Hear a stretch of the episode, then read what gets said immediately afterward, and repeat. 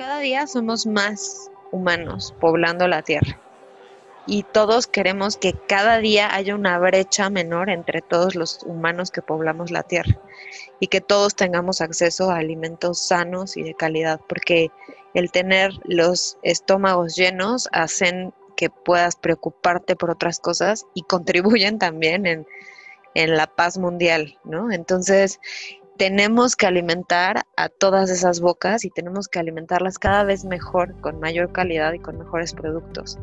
Pero no podemos hacerlo sin preocuparnos por el medio ambiente, porque al final el cambio climático y muchos otros aspectos eh, ya son muy evidentes de cómo tenemos que conducirnos como humanidad. No podemos seguir extendiendo la frontera agrícola, no podemos eh, seguir talando eh, bosques para hacerlos zonas agrícolas.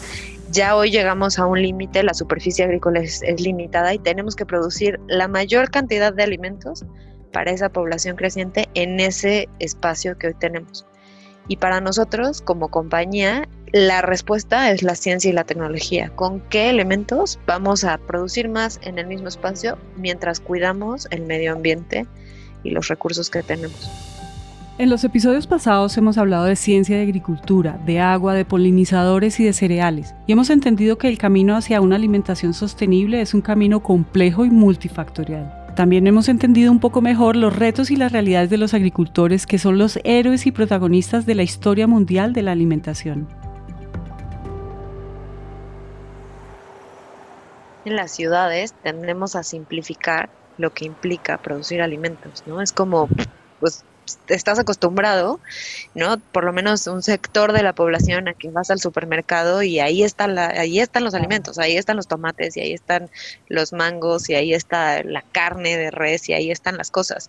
Y muchas veces no te cuestionas todo lo que hay detrás. Y sí creo que parte de lo que intentamos hacer con estos diálogos y con estos programas es también eh, reivindicar el trabajo de los agricultores, que es un trabajo brutal, es un trabajo que necesitan mucha información y mucho, y mucho conocimiento técnico y científico, pero eso, ¿no? También muchas prácticas ancestrales, mucho conocimiento, mucho saber cómo se comportan sus, cultivos en su tierra, en, en, su espacio. Quien nos está hablando es Montserrat Benítez, responsable del área de sostenibilidad para Latinoamérica Norte en Singenta. Entonces, pues básicamente nuestro, nuestro mensaje también es que los agricultores son héroes, ¿no? Y al final tú vas a necesitar un agricultor tres veces al día y vas a, y vas a necesitar los productos que ellos producen con mucho trabajo y mucho esfuerzo todos los días de tu vida. Entonces es un poco también reivindicar el trabajo que se hace en, en el campo. Por esta razón en este show hemos hecho un esfuerzo especial por darle vida y rostro a algunos de los programas del Plan para una Alimentación Sostenible de Singenta, que como les contamos empezó en 2014 hace seis años. La primera parte del plan fue pensada y estructurada en cómo acompañar un plan de crecimiento. Cuando la compañía dice yo voy a pasar a doblar mi número de ventas al 2025 en ese entonces, en el 2012 el 2025 iban a doblar el número de ventas. Esa era la visión. Eh, hubo muchas preguntas frente al cómo. Nos habla Guillermo Carvajal, responsable de sostenibilidad para Brasil y Latinoamérica en Singenta. ¿Cómo lo iban a hacer si ya teníamos dificultades en cuanto a mano de obra en el campo, si teníamos dificultades en cuanto al consumo de agua para la producción agrícola, si teníamos dificultades frente al tema de polinizadores en el campo, en fin, muchas, muchas complejidades que generaron en mi concepto las preguntas correctas. Desde que construimos el primer capítulo de Good Growth Plan como compañía, parte de lo importante en su concepción fue escuchar a mucha gente. Em, creemos que todos estos problemas que estamos enfrentando y que estamos tratando de resolver tienen muchos factores, son problemas multifactoriales que obviamente tienen soluciones multifactoriales también y que no es que una causa se vaya a resolver con una solución, sino que necesitamos muchas soluciones para resolver una causa que causan muchos factores, ¿no? Entonces, ese fue el motivo de decir, el objetivo lo tenemos todos. Todos queremos contribuir a eh, la producción de alimentos de manera sostenible. Todos queremos contribuir a los grandes problemas que enfrenta la agricultura, como el agua, como el suelo, como, como el rendimiento para, para poder alimentar una población que crece cada día más. Tratamos de entender la realidad de cada uno de los países y aunque el programa es un programa global y que, y que viene desde nuestros headquarters en, Suiza y tal, tiene un componente local muy importante. Como también les contamos, el plan para una alimentación sostenible continúa porque no es una campaña bonita ni un programa con inicio y final, sino un plan que busca solucionar problemas que nos preocupan. Nos preocupa el suelo, el agua, la polinización, la productividad de los agricultores y el acceso al alimento. De eso hemos hablado ya. Sin embargo, y de manera transversal, nos preocupa un tema que poco a poco se ha ido poniendo en el centro de la agenda cuando hablamos de sostenibilidad y de agricultura se condujo en una, encuesta con un tercero, con Ipsos Mori, que es una consultora a nivel global, y eh, encuestamos a agricultores alrededor del mundo preguntándoles cuál era su principal preocupación en términos de producción de alimentos en los próximos cinco años, para entender también eh, pues la preocupación de, finalmente quién, quién, produce los alimentos en el campo. Y la respuesta fue que el, el del 75% de esos agricultores fue que su primera preocupación es el cambio climático cuando 60 de, de, más de 600 entrevistas que hacemos a nivel mundial, 72, si mal no estoy, 73% de las personas te responden que el principal impacto que tienen en agricultura hoy es efectos atribuibles al cambio climático, es porque hay algo que realmente los está tocando, algo está pasando, algo está cambiando y no nos estamos a veces como quedando cuenta. Entonces creo que no nos quedó eh, mucho margen, nos quedó muy claro que teníamos que trabajar en un eje conductor del siguiente, de la siguiente fase, basado enteramente en el cambio climático. Y por eso este segundo capítulo se llama Good Growth Plan, eh, ayudando a los agricultores a enfrentar el cambio climático. Y es entender cómo, cuál es nuestro rol como compañía de insumos y de tecnología y de innovación en ayudar a los agricultores a resolver esa que es consistentemente alrededor del mundo su mayor preocupación. Si se fijan, las imágenes que prevalecen en la divulgación del cambio climático son estas de pingüinos o de osos polares en pedazos de hielo cada vez más pequeños. Estas imágenes que de por sí son aterradoras y que deberían ser suficientes para encender alarmas, todavía parecen ajenas y narran un fenómeno que está ocurriendo allá en los casquetes polares. Pero lo cierto es que el cambio climático está afectando cada rincón del planeta Tierra porque afectar el clima lo afecta todo, entre ello la agricultura, y afectando la agricultura afectamos o ponemos en riesgo la alimentación mundial. Hemos detectado con nuestros viveristas y los diferentes aliados que tenemos que hay árboles que cada año por lo regular botaban su semilla y hoy en día vemos árboles que se demoran dos o tres años en semillar. Eso no es normal. Eh, árboles que florecían cada año y algunos han dejado de florecer y si no hay flor no hay semilla. Al inicio, al establecer la parcela, como te comentaba, las precipitaciones fueron muy, muy ligeras, muy, muy leves y tuvimos problemas a la hora de la emergencia. Tuvimos después de la emergencia una, una escasez de, de agua muy prolongada, aproximadamente de 25 días, lo cual yo pensaba que ya no iba, ya no iba a funcionar esa parcela. Se nos vienen otras, otras aguas, la parcela empieza a prosperar un poco más. Se nos vinieron unos, unos fuertes granizos ¿sí? Granizos que desbarataron por completo la parcela. Después tormentas muy fuertes de, que se llevaban todo, todo el suelo de la parcela, lo, lo llevaban a los arroyos y total, un, caos. Y por último, por el, ciclo, por el ciclo de siembra, se nos adelantaron los frentes fríos. Se nos adelantan los frentes fríos, la planta se empieza a secar y tenemos que, que adelantar el tiempo de cosecha, ¿sí? Este, ya no tanto esperar una buena calidad, solamente tenemos que cosechar porque nuestra parcela se lo, y se nos vienen o, o se nos anticipan otros problemas.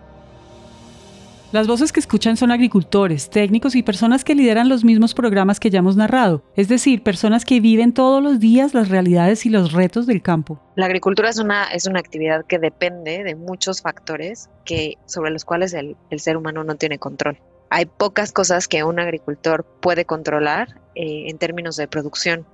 Y por eso los agricultores se aferran tanto a las cosas que sí pueden controlar, porque eso hace que sean menos vulnerables ante, ante lo que no está en manos ni de ellos ni de nadie más. El tema del cambio climático en la agricultura es muy evidente porque es una actividad que depende en gran medida de las condiciones climáticas, de las lluvias, de las sequías, de los fenómenos meteorológicos, de las granizadas, de las unidades de calor, etcétera. Entonces, es un impacto directo al agricultor en cuándo tiene que sembrar, cómo lo tiene que hacer, en qué momento puede esperar las lluvias o no van a llegar, etcétera. Los mismos agricultores, campesinos con que trabajamos nosotros nos dicen eh, antes llovía tal, de tal fecha a tal fecha, eh, había verano de tal fecha a tal fecha, trabajaban con el tema de la luna para sembrar, para cosechar. Se podía, se podía interpretar cuándo era el inicio del temporal, cuándo teníamos que sembrar y, y aún, aún se sigue considerando mucho ese tema,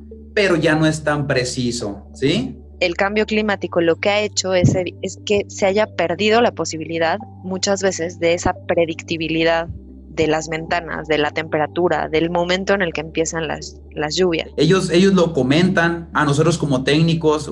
Este, yo sembraba de tal manera hace 10, 15 años y, no, no tenía ningún error. Ahora, de, de, tal año al actual, tengo muchos problemas en detectar y saber cuándo, cuándo sembrar por los cambios climáticos. Hay dichos como abril aguas mil. Entonces quiere decir que en abril llueve mucho y a veces pasó un abril donde el cual no llovió mucho realmente. Y la gente que está en ese día a día del campo nos comentan cómo, cómo esperaban un, una lluvia si no las ven y por ningún lado. Las lluvias son impredecibles. El ideal dice una cosa y mentira que se nos vienen unos chatarrones que, que nadie sabe pues y comprende esto, pero esto es una locura y hay que aprender a vivir con esa locura. Entonces, hay mucho agricultor que depende solo del, cielo para regar y, así las cosas se les complican mucho a mucho agricultor. los que se favorecen son los que tienen un riego eh, determinado. Eh, esto ocasiona muchos conflictos del agua entre vecinos también y que es algo que, vemos continuamente en muchas regiones del país. Eh, entonces ese factor de lo, de lo que no está en sus manos que antes podían de cierta forma predecir, aun cuando fueran condiciones adversas de, ¿no? de mucha lluvia o poca lluvia, tenían ese control de saber cuándo venía o cuándo se acercaba la temporada. Y ahora eso es lo que se ha ido borrando, ¿no? Se ha ido desdibujando y cada año o cada, incluso en cada temporada es, es completamente distinto. Y eso afecta directamente a la forma en la que en la que se producen los alimentos o la cantidad de alimentos que pueden que pueden producir y los riesgos que, que, afrontan, porque también ese es un tema muy importante.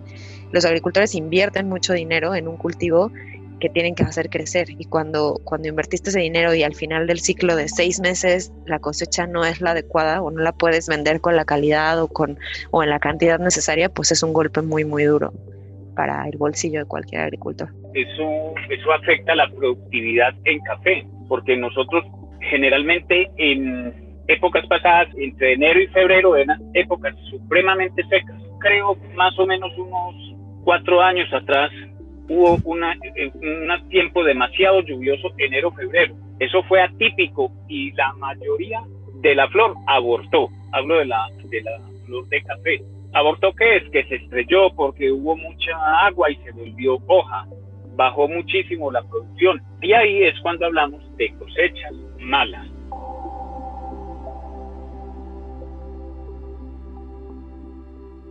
En ese sentido, estructuramos para esta siguiente fase cuatro compromisos muy importantes. Yo los me gusta poner los tres verticales y uno que los cruza todos, que es horizontal. El primero tiene que ver con cómo vamos a innovar, cómo vamos a invertir nuestra eh, el dinero que, invertimos en innovación, que hay un compromiso explícito de invertir 2 mil millones de dólares adicionales a lo que Syngenta invierte habitualmente en investigación y desarrollo, en resolver y en, y en tener tecnologías que ayuden a resolver eh, los problemas del cambio climático en los agricultores. Y nos estamos comprometiendo a entregar dos nuevas tecnologías innovadoras por año y a reducir la carga química de... Eh, de los productos. ¿Qué quiere decir eso en, el entorno agrícola? ¿Qué quiere decir? Que hoy un producto de innovación de Syngenta requiere mucho menos cantidad de lo que requería hace 5 o 10 años y estamos trabajando muy fuerte en eso. El siguiente pilar tiene que ver específicamente con la cantidad de gases de efecto invernadero, la huella de carbono que aporta la agricultura y nos queremos enfocar en reducir, mitigar y controlar y, bueno, medir esa carga, eh, esa, esa huella de carbono para asegurar que se hace de mejor manera. Y ahí viene dentro de ese pilar el tema de la biodiversidad eh, en los entornos agrícolas, motivarla y de la salud del suelo. Y además nos hemos comprometido a reducir en el 50% eh, las emisiones de nuestras operaciones a nivel mundial en nuestras propias fábricas, digámoslo así. Y el tercer pilar tiene que ver con ayudar, ese es algo que mantenemos porque creemos que la parte social es muy importante, cómo llevamos bienestar a las comunidades agrícolas, cómo llevamos capacitación, cómo llevamos actualización, cómo empoderamos a los agricultores para que puedan utilizar mejores tecnologías cada vez. Entonces ese, ese compromiso se mantiene exactamente igual que en el primer capítulo. Y uno de los más importantes para mí y de los que más me gusta del enfoque de este programa tiene que ver con las alianzas que formamos, porque sería absurdo pensar que como compañía podemos lograr todos estos objetivos solos.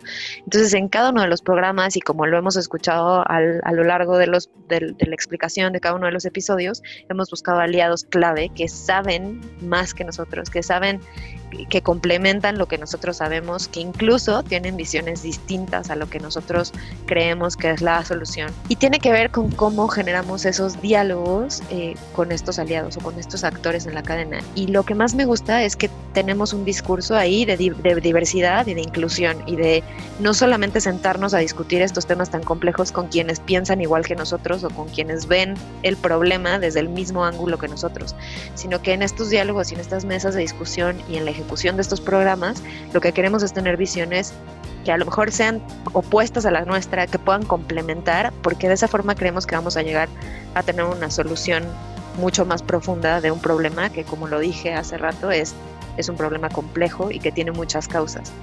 Entonces ese es uno de los compromisos que toca a, los demás pilares y que creo que es la verdadera fortaleza del Good Growth Plan y de lo que se intenta hacer en términos de sostenibilidad. Lo que Singenta ha logrado con el Good Growth Plan en todo el mundo es importantísimo, no solo desde el punto de biodiversidad y sostenibilidad, sino de un punto de vista social.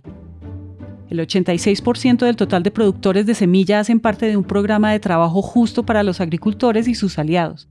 Se han capacitado a más de 25.5 millones de personas para un trabajo seguro en el campo y el 21.6% de los pequeños productores han fortalecido exponencialmente su productividad.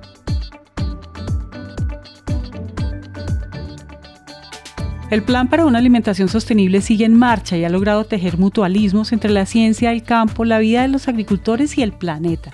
Ahora entendemos mejor esos tejidos y esas historias que se cuentan detrás. Mi nombre es Margarita y hasta aquí llega la primera temporada de Sembrando Futuro. Agradecemos a Monserrat Benítez, a Guillermo Carvajal, a Alonso Gómez, a Alexander Joya, a Fabiola Girón y a Juan José Castaño por su tiempo y ayudarnos a construir esta historia. Sembrando Futuro fue producido por Juan Pablo Ramírez, Nieves Orgitano, David Alejandro Guarín y Natalia Hurtado. El diseño de sonido fue hecho por Juan Diego Bernal y el trabajo gráfico por Angie Acuña. Este podcast es una producción de Naranja Media para Singenta. Mi nombre es Margarita Calle, gracias por escuchar.